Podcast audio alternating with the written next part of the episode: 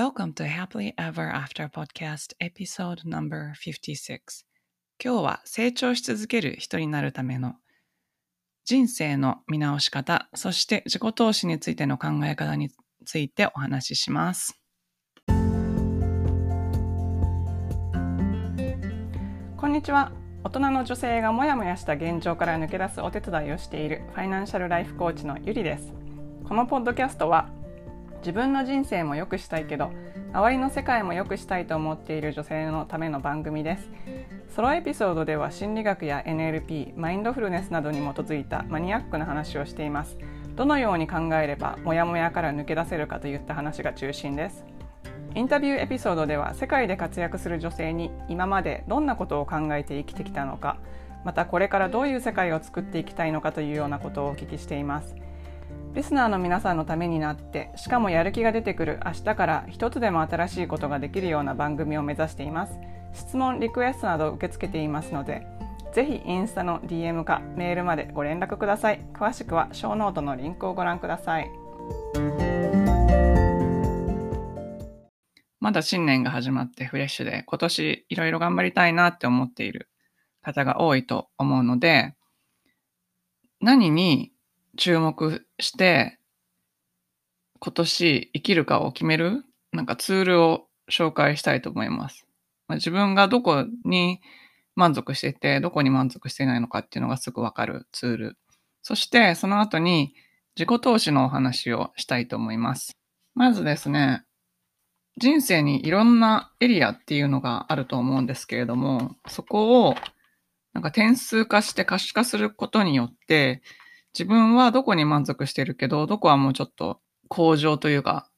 えー、インプルーメントが必要かなっていうところを、あの、見るツールなんですけど、人生8個のエリアに分けてて、で、今もし、あの、運転とかしてなかったり、まあ、運動とかね、してなかったら、あのペンと紙を用意していただいて、実際にやっていただきたいんですけど、人生のエリアを8つに分けています。で、その一つ一つについて、1から10までのスケールで、あの、自分がどれくらい満足してるか点数化してほしいんですよ。例えばですね、一番最初のエリアは健康、体、フィットネスなんですけど、これは食事とか運動とか、まあ、自分の体の、まあ、容姿とか何でも入るんですけど、ゼロっていうのはないです。ゼロだったらもう死んでる。10がオリンピック出れるぐらいのもう強靭な肉体ぐらいの感じで、その間、1点から10点の間、自分が今、自分で考えたらどれくらいかなっていうところを、ちょっと点数化してみてください。で、それで、まあ、1から10まであったと思うんですけど、それを8個のエリア全部でまずやってみます。2番、仕事、ビジネス。まあ、キャリアとか、自分がまあ会社でお仕事されてる方はそのお仕事、または起業されてる方は自分のビジネスが1から10の間何点でしょうか。多分10っていうのはもうそれ以上ないほど成功していると自分の中で思ってる状態なのでほぼないと思うんですけど、で、1っていうのはもう何ですかね、起業だ、起業してたら明日の返済にも困っている。破産寸前とか多分そんな感じだと思うんですけど。じゃあ3番目いきます。はお金です。お金も1から10まで。まあ、お金もね、あの、残念ながら、すっごくお金持ちの方でももっとお金欲しいって思ってるので、なかなか10にならないんですけど、まあ、点数化してみてください。次に、パートナーシップ、または恋愛みたいな、あの、パートナーのことですね。どれくらい満足しているか。結婚している方は結婚。夫婦関係ですね。で、5番目が、それ以外の人間関係、家族、友人関係ですね。これも1から10までで点数化してください。これ別にあの、友達がたくさんいるとか、ご自分の定義でいいんですけど、またはなんか一人一人の友達と深い関係が築けているかとか、親子関係がいいかどうかとか、まあそういうことなんですけど。6番目が、え精神的なものです。あの、英語で言うとスピリチュアルになって、なんか日本語でちょっと、ちょ、ちょっと多分一般的に受け入れられてる意味とちょっと違うと思うんですけど、もし自分が信仰がある方だったら、その信仰とか、えっと、まあ、宇宙とか神様とか信じたら、その、それとの関係とか、あとは魂の成長であるとか、まあ、そういうことですね。で、7番目が、自己、自己啓発とか自己の成長。まあ、魂じゃなくて、普通に、あの、 self development って言われるやつなんですけど、どれくらい自分が新しいことを学んだり、まあ、知識でも考え方でも何でもいいんですけど、技術でもどれくらい自分が成長しているか。え、そして最後の8番目が環境。自分が今いる環境ですね。まあこれ、いろんな解釈があっていいと思うんですけど、例えば、住環境、家の中の環境とか、うん、家の中だったらまあ、家自体でもいいし、家があるエリアでもいいし、うんと、家の中の家具とか、またオフィスとかで働いてる、あの家の中でこのオフィスで働いてる方だったら、あのオフィスがどれくらい綺麗かとか、どれくらい、まあそれに自分がどれくらい満足してるかですね。で、1から10まで。で、やってみてください。はい。で、まあこれ、全部点数化できたと思うんですけれども、その中で、高い点数のものと低い点数のものとあると思うんですね。で、その低い点数のものっていうのが自分が比較的満足してないエリアなんですね。だからそこを、あの、ちょっと、もうちょっと良くしていくっていう行動をすると、もっと幸せ度がアップすると思います。やっぱり人間の幸せって、すごい何か突出して、例えば、すごく仕事でうまくいってたとしても、親子関係がうまくいってなかったとしたら、すごい半減しちゃうんですよね。なんか仕事ではすっごい楽しくて幸せなんだけど、家に帰ってきたらめちゃめちゃ不幸っていうね、そういう感じになると、人生の全体としての幸福度がすごい下がっちゃうので、やっぱりある程度全てのエリアが充足されてる状態を目指すっていうのが、うん、いつも幸せに感じることの第一歩だと思うんですね。で、そのいつも幸せに感じるっていうのが大事だっていうのは、まあ、引き寄せの法則で言ったら波動を上げるっていうことなんですけど、やっぱりこう、いつも幸せな状態でいることによって、まあ自分自身もすごく気分がいいっていうのもありますし、周りに対する影響もいいんですけど、その、無駄なことに時間を費やさないっていう生産性の意味もあるし、あとは本当に自分がやりたいこととか、自分が欲しいものとかに意識を集中することができるので、ますます夢が叶いやすくなるっていう。だか幸せな人ほど運がいいし、幸せな人ほど周りに人が寄ってくるし、幸せな人ほど欲しいものを手に入れやすいっていう、まあそういうなんか循環みたいなのがあって、だからそこに行くまでに、えっと、第一歩としてこのエクササイズをやって、なんとなく満ち足りてない気持ちがあるんだけど、それは何だろうっていう、そのなんでなんだろうっていうのを明らかにするためのエクササイズとしてやってみてください。ちなみにこの点数化のについて私が初めて知ったのは、ジャック・キャンフィールドっていう方の The Success Principles っていう本があるんですけど、えっと、日本語にも、日本語でも訳されてます。えー、絶対に成功を呼ぶ25の法則っていう本が出てます。で、彼が、あの、このように、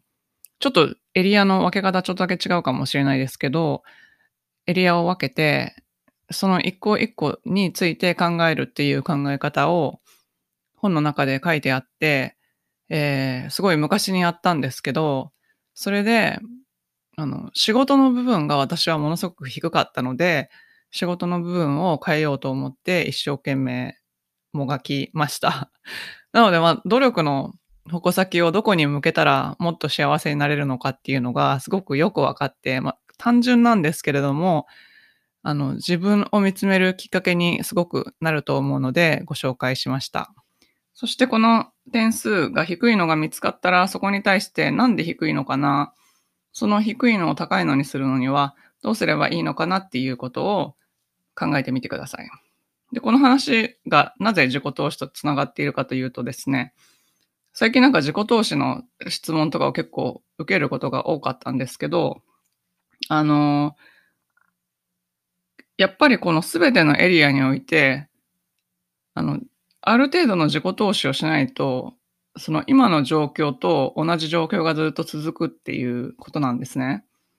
で、それは別にお金を使わなくて時間を使ってもいいんですけど、例えば、あの、健康の面で、まあ、例えばなんかちょっと、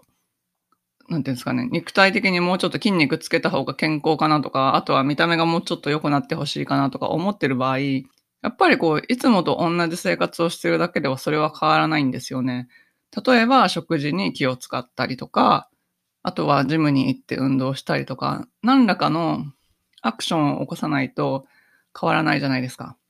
で、そのジムに行くっていう行為も自己投資だし、健康な食事のための材料を買ったりするのも自己投資だし、すべてそういうふうに見たとしたら、あの、まずは、その結果が出てない時に、自分のリソースを使って、そこにポンと、あの、力を注力するっていう、その段階が絶対必要なんですね。で、その自己投資の中でも、本当に私が結果が出るなと思っているのは、そのプロに任せる。私、結構任せられることは全てプロに任せてるんですけど、うん、例えば、あの、健康の中に、あの、顔とかの美容とかが入っていると人がいたとしたら、例えばもう自分でやるんじゃなくてエステに行っちゃうとか、あと、フィットネスとかが入ってたら、あの、自分でジムとか行くんじゃなくて、もうパーソナルトレーナーを雇って一緒にやってもらうとか、ある程度、うん、なんかプロに頼んだ方が結果が早く出るんですよね。あの、ライズアップじゃないですけど、やっぱし結果が出るんですよ。あ、あの、残念ながら多くの人は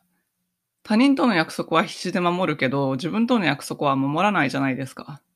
だから今朝5時に起きて、ジムに行って1時間やるぞって思ってる人でも、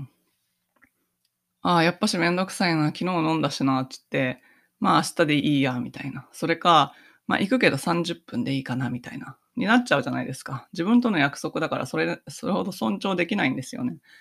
だけど、ジムで 朝の5時半とかに、パーソナルトレーナーが待ってるとなったら、もう何が何でも行くじゃないですか、普通の人は。さすがになんかそこで、あの、早朝からパーソナルトレーナーの予約を入れて行かないっていう人はなかなかいないじゃないですか。だから他人との約束だったら絶対守っちゃうんですよね。まあそういう意味もあって、うん、弱い自分に打ち勝つ意味もあって他人に頼むっていうのがすごいいいと思います。そう、だから、あの、例えば私はお金の管理とかも自分が、なんだろう、まあ投資とかもそうなんですけど、自分が完全に遊びというか、このお金なくなっても困らないぐらいのお金でしか自分では投資してなくて、老後資金とかは全てプロに運用してもらってるんですね。で、プロに運用してもらうと、手数料とかかかって、効率悪いんですけど、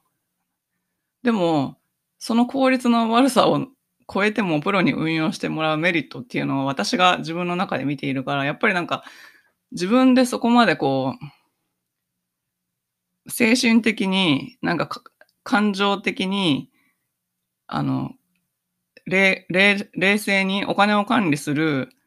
能力が自分にあるか、あると思うんですけど、でもなんかそれを、こう、アウトソースした方が精神的に楽なんですよ。だから、やってるっていう、そういうなんかすべて人間のすべてのエリアにおいてアウトソースするっていうのは、近道かつ効率的なんじゃないかなって私は思ってます。で、まあ、あの、皆さんこのポッドキャストを聞かれてるってことは、多分、まあ仕事とかお金とか、あの、自己啓発の部分でもっとなんか成長したいなとか、もっといろんな知識とか考え方を手に入れて、もっとなんか、まあ幸せ、今幸せな方でももっと幸せになりたいとか、もっといろんなものを見てみたいとか、そういう向上心みたいなものがある方が私のポッドキャストを聞いていただいてると思うんですけど、まあ、そんな中で、そういうエリアの自己投資としては、やっぱり本、本を読むのが一番お手軽な自己投資だから、やっぱり読書とかはたくさんした方がいいと思うし、えっと、いろんな方が講座をされてたりとか、まあ、コーチングでワンノーワンとかでもいいんですけど、その先に自己投資をするっていうのがすごい大事だと思います。で、自己投資って他の投資と違って、私は100%絶対リターンが返ってくる投資だと思っていて、その元本がすり減らない なぜかというと、その新しい知識を得る、新しい考え方を得る、または新しい人間関係を得ることによって、自分が拡張することがあっても縮小することは絶対ないじゃないですか。あもちろん、見誤って詐欺とかに引っかかってしまったら別なんですけど、ちゃんとした人に教えてもらうとか、その知識そのもの自体が後々役に立たなかったとしても、なんていうんですか、そそそのもの自体ですね。が、直接その同じものに役に立たなかったとしても、そこで成長した自分っていうのは他のところにいくらでも応用が効くじゃないですか。だから、自己投資っていうのは自分が損したって思わない限り、絶対に、えっ、ー、と、ROI、リターンオンインベスメントがポジティブになるんですよ。だから私は一番効率がいいと思ってるんですけど、やっぱりなんか自分の人生を豊かにしていくには自分に投資する。あの、服買ったりとか、綺麗にしたりとか、そういう意味ではないんですけど、あの、自分を成長させるとか、そういう意味ですね。あとは幸せなことにお金を使うっていうのもまあ自己投資だと思うんですけど、まあ、自分を成長させるっていう、うん、意味で自己投資を私は言ってます。例えば、私すごいいろんな自己投資をしてきたんですけど、ある時、あの、あ、すごい投資にも興味があるので、あの、15万円ぐらいの FX の口座を買って、トレードのやり方を教えてもらったんですね。で、買った後でやってみて、あ、私 FX すごい面白くないわと思って、やめたんですけど、そのやめた時点で15万円損してると思う、損してるというか、あ、もったいなかったなとか思うと思ったら、まあ思えると思うんですけど、実はなんかそのチャートの読み方とかとか、あの、データの取り方とかを学んだことによって、それが普通の株式投資とかに活かせるって、活かせたんですよ。で、ビットコインが最初に流行り出した時とかにも、あの、その知識があったおかげでビットコインをトレードすることができて、まあ15万とかすぐ返ってきたんですけど、だから結局、無駄にはならない。無駄に、無駄になったと自分が思わない限り、どっかで必ずそれを応用できるっていうことに気がついて、でもし例えば私が投資とか、もうそのその後そのテクニカルチャートを見ながら、あの、投資するんですけど、FX って。そのテクニカルチャートを見るような投資に全く興味がなかったとしても、例えばその講師の言った言葉が覚えてたりとか、あとは講師がどのように講座生とのコミュニティを作って、人を成長させていったかっていうのを実際に自分で見たわけですから、例えば私が何か将来そういうコミュニティとかを作りたいなって言った時に、その時に見た知識が役に立つじゃないですかっていうふうに考えたら、なんかどんなことでも自分がやりたい。自分が成長したいと思ってした投資っていうのは、その将来の道に絶対繋がってると思うんですよ。あの、自分が今までの道を振り返った時に、あ、これとこれがなんか無駄に見えたけど、実は繋がっててって意味をつけることはいくらでもできるじゃないですか。うん。だからそういうふうに自分の、なんていうんですかね、自己投資するのは、まあ怖い、怖いですよね。最初にお金ポンと払うのは怖いんだけど、投資っていうのはそういうことなんですね。投資っていうのは、今、損するか得するかわからない状態でポンと出しちゃうことなんですよ。自分の時間であれ、お金であれ、何であれ、自分のリソースを何もないところにポンって出して、それを、が、あの、増えたら利益だし、減ったら損失なんですけど、そこで最初にポンと出す行為をしないと、永遠に増えない。自分は成長しないし、お金も増えない。だからずっと同じところにいるっていうことなんですね。そう。だから、まあ、時間でもお金でも何でもいいんですけど、今年は、この何か自分が充足してない人生のエリアを見つけて、どういうふうに投資していきたいかなって考えるのも、まあ、年の初めですので、自分が成長するきっかけになると思います。最後までお聞きいただきありがとうございました。もしこの配信がお役に立ったという方がいらっしゃったら、ぜひお友達とシェアしていただくか、または配信登録、星マークポチ、レビューの方などよろしくお願いいたします。2021年は無料の Facebook グループ Happily Ever After 未来デザインで動画配信もしていく予定です。自分も世界も変えていきたいと思っているメンバーと共に一緒に高め合っていけるようなグループにしたいので、興味のある方は、ショーノートのリンクからぜひ参加申請をお願いします。最短で結果を出す1ヶ月でセルフイメージが変わって夢を実現できる人になるコーチングセッションに興味のある方は、メールアドレス info at urid-media.com からメールまたはショーノートのリンクからお申し込みください。現在、もやもやからやりがいを探す20の質問ワークシートも無料ダウンロードプレゼント中です。これもショーノートにリンクがあります。